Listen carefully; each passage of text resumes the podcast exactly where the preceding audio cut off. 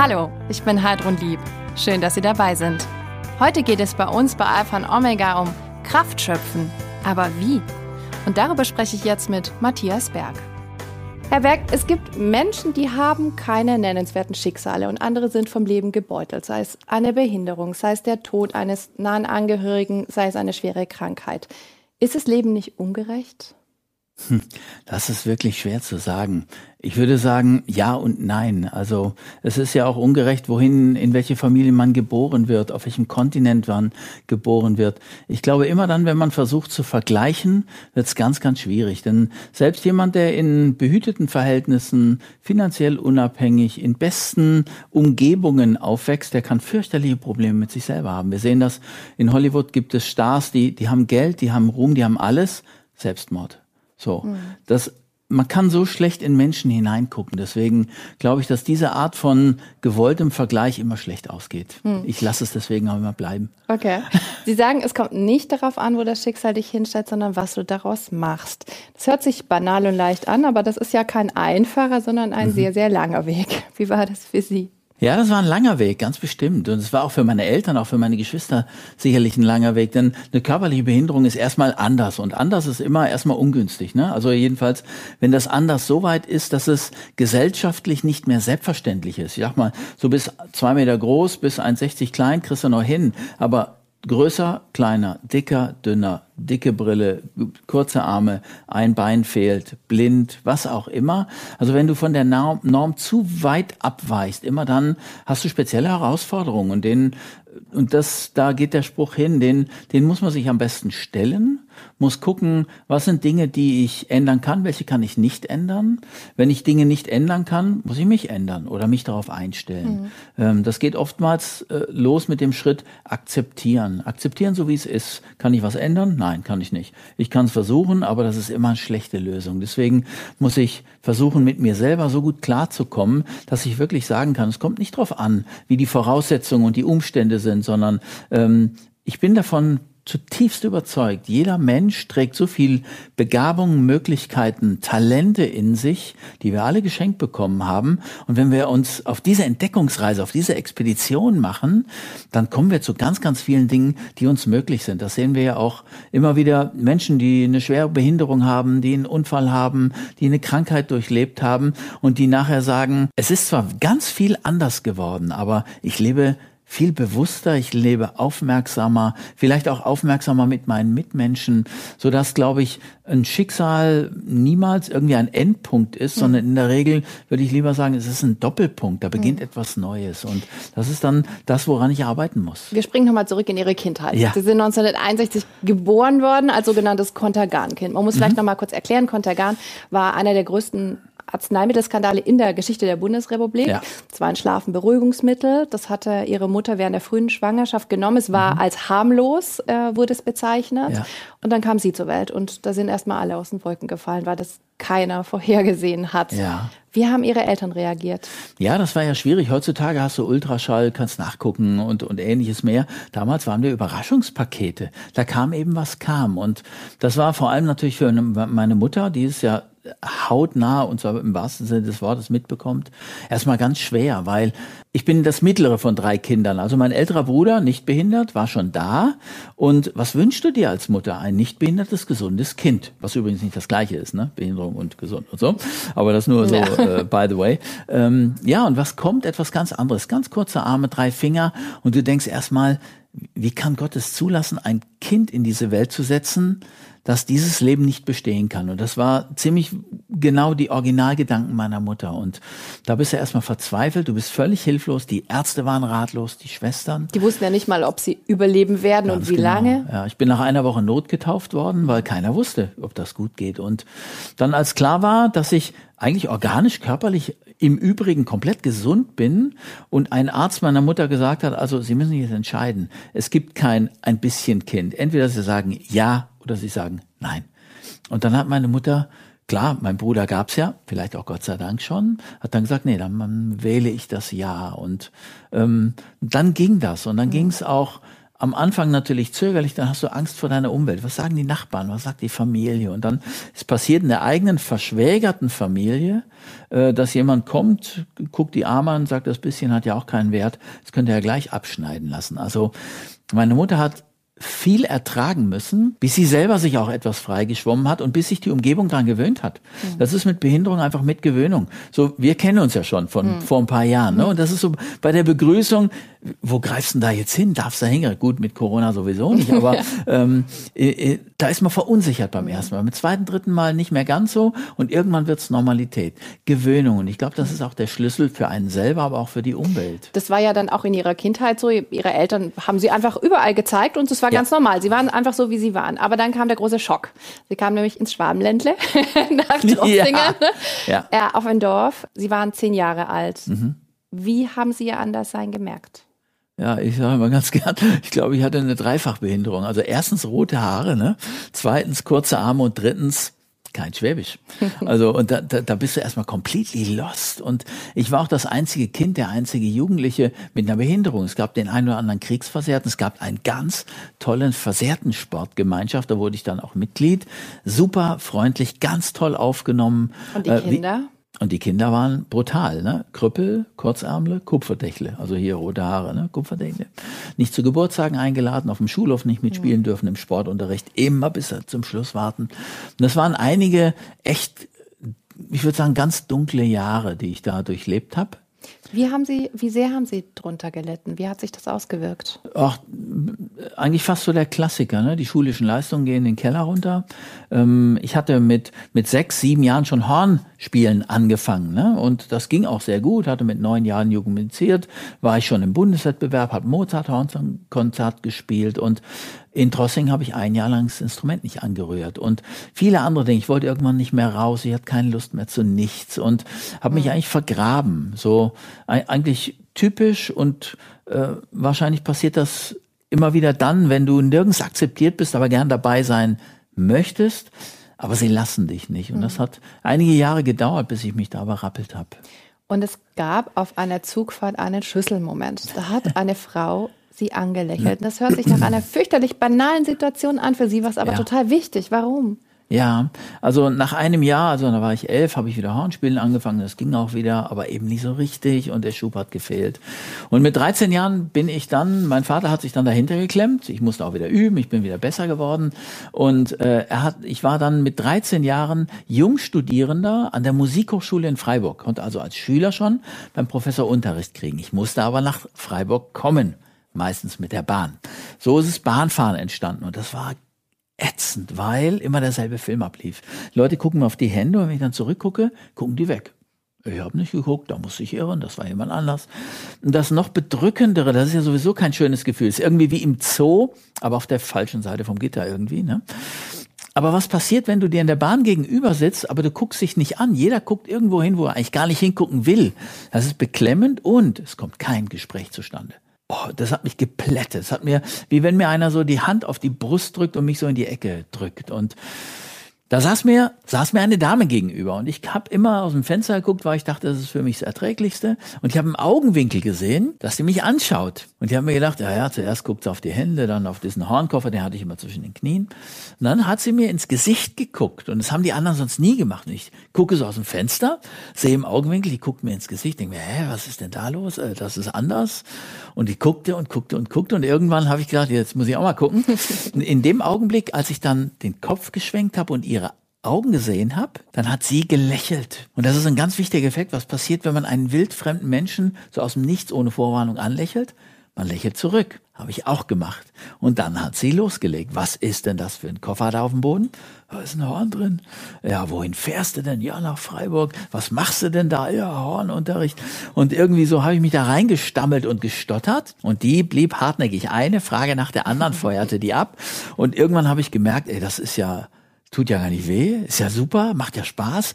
Es war eine ganz super schöne Bahnfahrt. Und die Konsequenz kam schon auf der Rückfahrt ein bisschen. Ich habe nämlich überlegt, woran lag denn das, dass endlich so nach zwei Jahren ätzender Bahnfahrt zum ersten Mal die Bahnfahrt war, wie ich es mir immer schon gewünscht habe. Und ich kam drauf, 15 Jahre alt, Augenkontakt, lächeln. Und dann habe ich gesagt, okay, das könntest du auch mal probieren.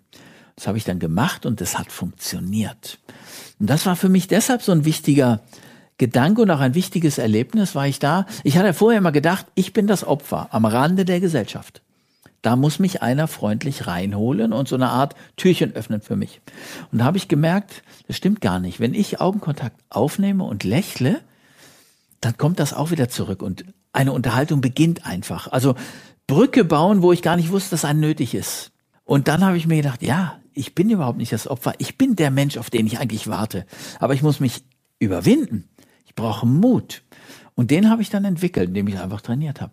Mhm. Und dann ging es besser. Und das war für mich eine wichtige Erfahrung, weil ich gemerkt habe, Menschen, die einen behinderten Menschen nicht kennen, noch nicht gesehen haben, wie sollen die auch Zugang kriegen? Die wissen gar nicht, ja, wo soll ich denn da anfangen? Ich lebe in einer Welt von Nichtbehinderten. Mir ist das dann klar. Und ich weiß, dieses kleine Brückchen, anlächeln, beim Guten Tag sagen, ich strecke ich die Hand aus und dann ist das kleine Fragezeichen auf der Stirn da gegenüber, das äh, löst sich einfach in Luft auf und dann weiß der Gegenüber, äh, Mist, da muss ich jetzt durch. Und dann streckst die Hand aus und dann klappt das. Und dieses Brückenbauen, ich glaube, das hat da begonnen. Und das habe ich einfach versucht immer weiter zu verbessern, zu verfeinern und dann in Gesichtern lesen, miteinander auskommen. Und das mhm. ist bis heute eine ganz wichtige Sache. Und auch indem ich mache ja Coaching, Seminare und so Zeugs, ähm, ganz wichtig die Frage, wie gehen wir miteinander um, wie gehen wir aufeinander zu, wie können wir uns für uns beide das Leben, was das anbelangt, was so Beziehungen anbelangt, möglichst günstig einrichten. Jetzt haben Sie angefangen, Brücken zu bauen. Sie haben es gerade beschrieben und es hat auch oft funktioniert, aber leider nicht immer. Also es gab ja, ja. auch richtig, richtig böse Kommentare, die Sie anhören mussten. Ja. Sie haben uns erzählt, so Sachen wie zum KZ geht's links rum. Ja. Was haben solche Kommentare mit Ihnen gemacht? Wie sind Sie damit umgegangen? Also in dem Moment, das war so eins, andere war, wo mich einer anrempelt und sagt, vor 30 Jahren hätten sie Typen wie dich noch vergast. Da war ich schon Student, da war ich Anfang 20, Anfang Mitte 20. Ja, ähm, das hat mich ziemlich umgehauen, weil ich damit nicht mehr gerechnet habe und ich war darauf nicht eingerichtet und ich habe gemerkt, ich ich kann die Situation nicht ändern, denn du kriegst Situationen auf die Füße geknallt, die du dir nicht aussuchen kannst. Und ich muss für mich darauf eine angemessene Antwort finden. Die kann natürlich lauten, ich blaffe zurück oder ich bin einfach auch eklig. Und ich habe aber, habe ich probiert leider, war überhaupt nicht mein Ding. Ich mag das nicht, will das nicht und gemerkt, ich muss einen anderen Weg finden. Und äh, da haben mir Freunde beigeholfen zu sagen, ähm, diese Situation, wo einer so kommt, die lässt du an dir abtropfen. Wie da sagt man so schön, was kratzt es eine deutsche Eiche, wenn sich eine Wildsau an ihr reibt? Gar nichts. Der Eiche macht das nix. So, diese Haltung. Oder auch zu sagen, wenn, wenn mir einfach Leute hinterher gucken, was mich auch immer wieder mal gestört hat in der damaligen Zeit, Studierender, Student, ähm, anlächeln, Augenkontakt anlächeln, diesen, dieses kurze Okay geben, es ist okay, dass du guckst und ich an deiner Stelle würde wahrscheinlich auch gucken. Dieses für mich selber, ein Lächeln für dich selber bedeutet auch immer, die Welt ist in Ordnung, sonst lächelst du nicht. Und der Gegenüber weiß, alles in Ordnung. Mhm. Und auch das war für mich eine wichtige Gedankenklärung, eine wichtige Erfahrung, dass das funktioniert. Aber auch das kostet Überwindung, das kostet Übung. Mhm. Und da bin ich vielleicht auch als Leistungssportler einfach sehr konsequent, indem ich gesagt habe, es tut mir gut, ich will es machen, es ist immer mit Risiko verbunden, aber jede andere Alternative wäre schlechter. Deswegen ja. habe ich es einfach gemacht. Sie haben jetzt gerade den Leistungssport angesprochen. Das ist ja. nämlich auch eine sehr spannende Zeit. Sie haben tatsächlich vier Dinge parallel gemacht. Sie haben Jura studiert, Sie haben Musik studiert mhm. und Sie waren in zwei Nationalmannschaften, ja. nämlich Ski Alpin und Leichtathletik. Alles parallel. Ja jeder, ich sag mal, normale Mensch wäre mit einem schon überfordert oder sehr ausgelastet. Wie um Himmels Willen haben Sie das geschafft, alles parallel zu machen? Sagen wir so, die ersten zwei Jahre ging das automatisch, weil weder in Musik noch in Jura noch im Leistungssport war ich äh, in der Spitze, sondern das lief einfach so. Ne? Aber als die ersten ernsthaften Prüfungen im Jurastudium kamen, viertes Semester, bin ich durch einen kleinen Schein, durch eine Klausur, durchgeflogen.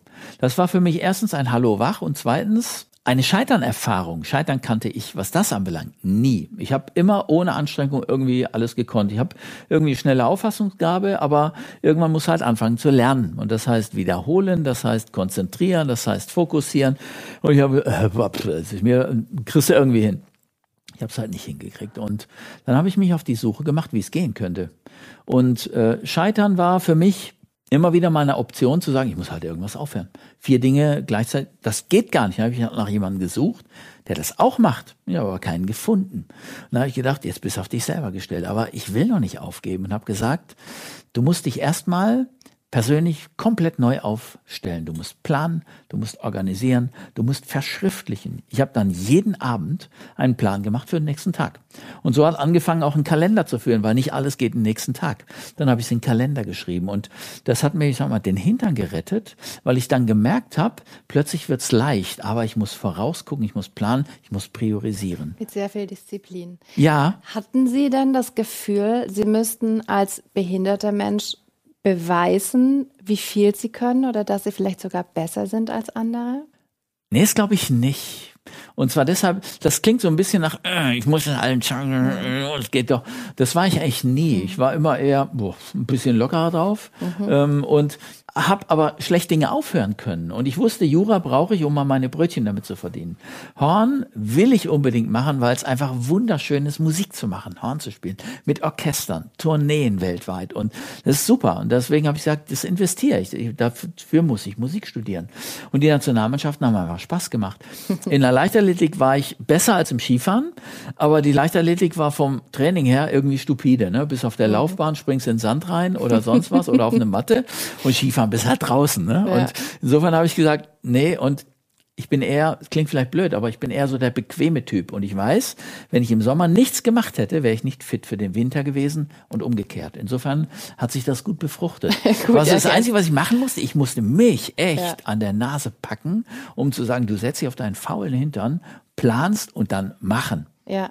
Tun. Sie haben 27 Medaillen insgesamt gewonnen bei Ski Alpin und Leichtathletik, bei Weltmeisterschaften und Paralympics, elfmal mhm. davon Gold. Wie wichtig war denn dieser Erfolg auch für Ihr Selbstbewusstsein?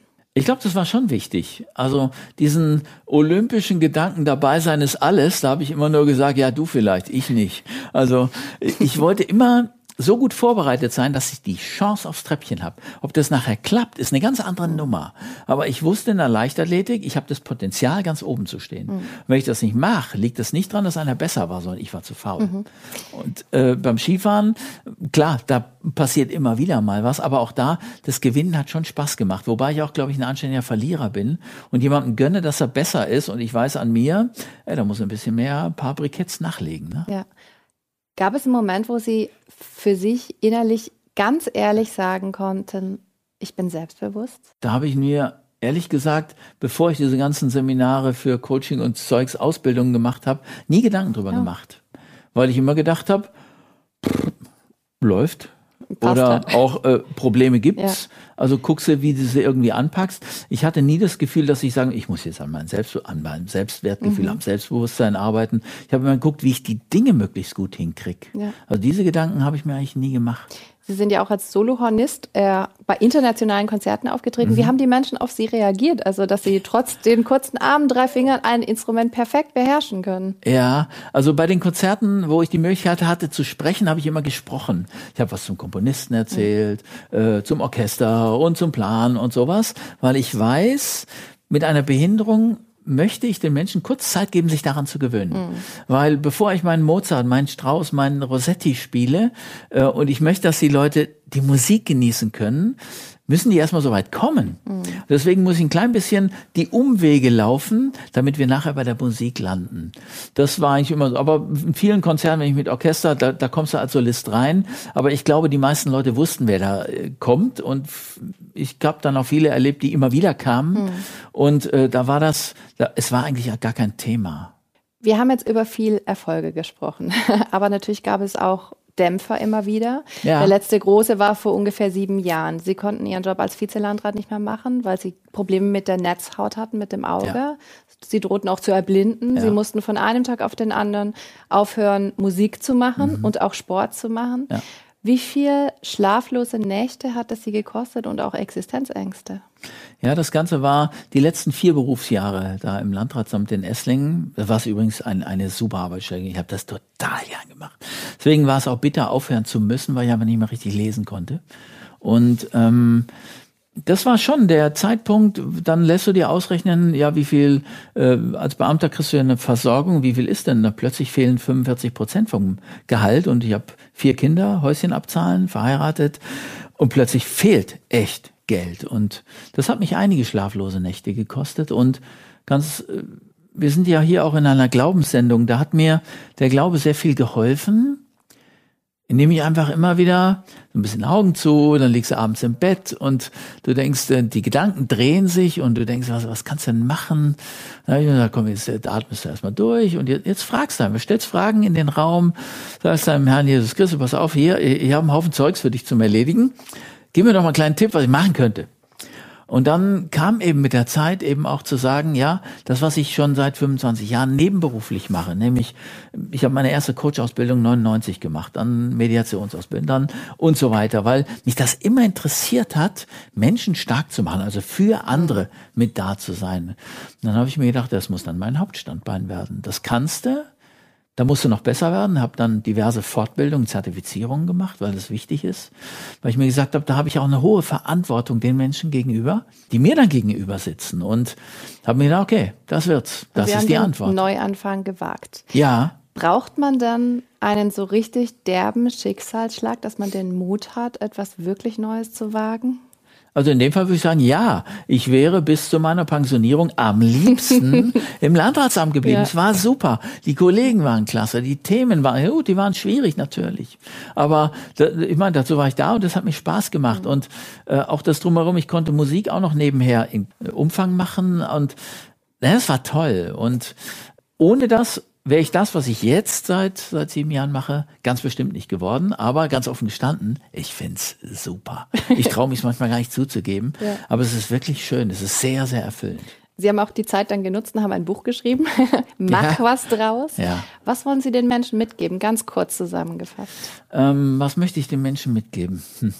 Ähm, dass ganz viel Potenzial, Talente, Möglichkeiten, Fähigkeiten in uns stecken, schlummern, die zum Teil entdeckt sind, natürlich, aber vielleicht auch noch gar nicht. Und gerade Menschen, die, wenn die zu mir kommen, kommen sie ja nicht, wenn es ihnen super geht, sondern dann, dann knubbelt irgendwas. Um, dann zu überlegen, was könnte denn von dem, was du zur Verfügung hast, dazu gut passen und ähm, Mut machen, Unterstützung geben, da sein, und die richtigen Fragen stellen. Oft, oft ist ja so ein Gespräch besteht vor allem aus Fragen. Und dann über Fragen fängt man ja auch an nachzudenken, ja, wie ist denn das? Und das Nachfragen, dann, dann gewinnt man Tiefe. Und dann kommt man zu den Punkten, wo, wo man sagt, ja, okay, da waren ein paar Begebenheiten, die mich echt belasten, die werde ich nicht los, aber die sind nicht an der Oberfläche, die stecken weiter unten. Mhm. Und das ist so eine Sache, die, das würde ich den Menschen gerne mitgeben, zu sagen, ey, hab Mut, da mal hinzugucken und tatsächlich dann aber auch richtig und zwar wirklich mit Leidenschaft das anzupacken, was, was ihr gerne macht. Guckt danach. Es geht ja auch darum, Kraft zu schöpfen, äh, Mut zu schöpfen und Stärke zu finden. Wie haben Sie denn Ihre eigene innere Kraft gefunden? Also ich glaube, ich habe einfach auch Glück gehabt in den Anlagen. Ich bin einfach ein zuversichtlich, optimistisch, da kann ich nichts dafür. Mhm. Ähm, und das andere, ich habe einfach immer wieder nachgeguckt und nachgespürt, was tut mir gut, wo versinke ich echt, wo vergesse ich die Zeit, wo, wo, wo fühle ich mich zu Hause, was macht mir Freude, was füllt mich aus und nicht nur meinen Zeitplan aus, sondern was erfüllt mich. Und ähm, das war für mich immer der richtige Wegweiser, zu sagen, wenn es da, wenn ich das spüre, da, da kommt was in Gang, dann ist das der richtige Weg und dann, dann laufe ich den mal. Mhm. Und dann heißt es aber auch durchhalten. Ne? Und man merkt ja, irgendwann klar, kommt auch bei der größten Begabung, das sieht man jetzt bei Olympia, ne? das sind alles Leute, die haben eine Begabung mitbekommen, aber die auch hart gearbeitet haben, um da zu sein, wo sie jetzt sind. Und mhm. ich glaube, dieses Durchhaltevermögen und daran, davon überzeugt zu sein, daran zu glauben, Glauben zu sagen, ich pack das letztlich. Das ist eine ganz, ganz wichtige Sache. Mhm. Das findet im Kopf statt. Deswegen, äh, Sie haben ja eingangs gesagt, Mentaltrainer. Ja. Das ist das, dieses, diese Vorstellungskraft zu entwickeln, was ist mein Weg? Weshalb möchte ich dahin? Wie plane ich das? Wie priorisiere ich das? Wie kann ich daran arbeiten? Aber auch, wie kriege ich Regeneration her? Mhm. Wie reflektiere ich richtig? Wie denke ich über das nach, was ich selber tue? Wie ich, wo es mir gut beigeht und welche Schlussfolgerungen ja. ziehe ich daraus? Sie sagen auch, Herr Berg, wenn mich das Leben auf den Boden drückt, ist ist allein meine Entscheidung, ob ich dort liegen bleibe und mein Schicksal beklage oder ob ich alles dran setze, wieder aufzustehen. Da haben Sie bestimmt recht damit, aber in dem Moment braucht man dann auch Kraft. Was ist, wenn man in so einem Moment die Kraft einfach nicht hat? Ja, gerade in diesen Krisenzeiten spürt man ja eigentlich Kraftlosigkeit vor allem. Mhm. Ne? Dann sitzt du da und sagst, ich weiß nicht, wie es weitergeht. Das ist so, warum jetzt, warum ich, warum passiert das? Und aus dem Warum ein Wozu zu kreieren, zu wie Zukunft. Es guckt auch zurück, sagt, was ist passiert, tut mir nicht gut. Aber wozu, fragt, wozu ist das gut? Welche Erfahrung steckt denn da drin, mit der ich vielleicht meinen nächsten Schritt zustande bringe. Mhm. Und ähm, ich habe da für mich den Alphons entwickelt, also Alphons mit V übrigens, nicht mit F, und sage, das ist Resilienz, also die Widerstandskraft der Seele. Das A steht für, für das Annehmen dessen, was passiert ist. Mhm. Aber auch die Frage, kann ich es ändern, kann ich es nicht ändern. Mhm. Wenn ich es nicht ändern kann, annehmen. Das L steht für nach Lösungen gucken, lösungsorientiert unterwegs sein. Das V steht für vergeben und loslassen. Oftmals ist ja so, dass wir an was knubbeln wegen einer anderen Person oder mhm. wegen anderen. Und da zu sagen, na, ich vergebe und ich lasse los, das, und das entspannt. ONS. Der O ist für den Optimismus und die Zuversicht. Das N führt für die Nähe, für andere Personen. Such dir Freunde und sei ein Freund. Das S ist für mich Spiritualität, ist für mich ganz wichtig der Glauben und ist die, die Überzeugung der Selbstwirksamkeit. Ich krieg das hin, ich schaff das. Ganz herzlichen Dank, dass Sie da waren, Berg. Alles Gute weiterhin. Matthias Berg, Kraft schöpfen, aber wie? Das war heute unser Thema bei Alpha und Omega. Übrigens, Alpha und Omega, der Podcast, ist ein gemeinsames Format der katholischen Bistümer Rottenburg Stuttgart und Freiburg und des evangelischen Medienhauses Stuttgart. Zu sehen sind die Sendungen bei den privaten Fernsehsendern in Baden-Württemberg, auf Bibel TV und auf YouTube. Weitere Infos finden Sie unter kirchenfernsehen.de und kipp-tv.de.